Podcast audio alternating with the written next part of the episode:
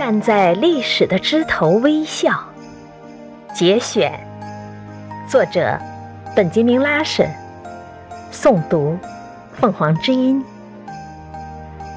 人活着，最要紧的是寻觅到那片代表着生命绿色和人类希望的丛林，然后选一高高的枝头，站在那里观览人生，消化痛苦，孕育歌声，愉悦世界。这可真是一种潇洒的人生态度，这可真是一种心境爽朗的情感风貌。站在历史的枝头微笑，可以减免许多烦恼。在那里，你可以从众生相所包含的酸甜苦辣、百味人生中，寻找你自己。你境遇中的那点苦痛，也许相比之下，再也难以占据一席之地。你会较容易的获得从不悦中解脱灵魂的力量，使之不至变得灰色。人站得高些，不但能有幸早些领略到希望的曙光。还能有幸发现生命的立体的诗篇。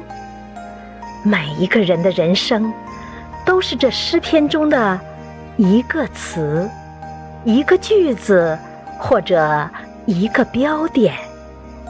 你可能没有成为一个美丽的词，一个引人注目的句子，一个惊叹号，但你依然是这生命的立体诗篇中的。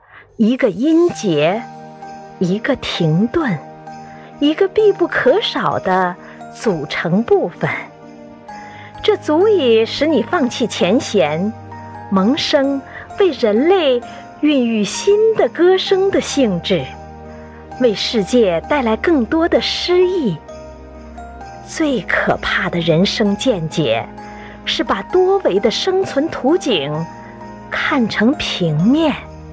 因为那平面上刻下的大多是凝固了的历史、过去的遗迹，但活着的人们活的却是充满着新生智慧的，由不断逝去的现在组成的未来。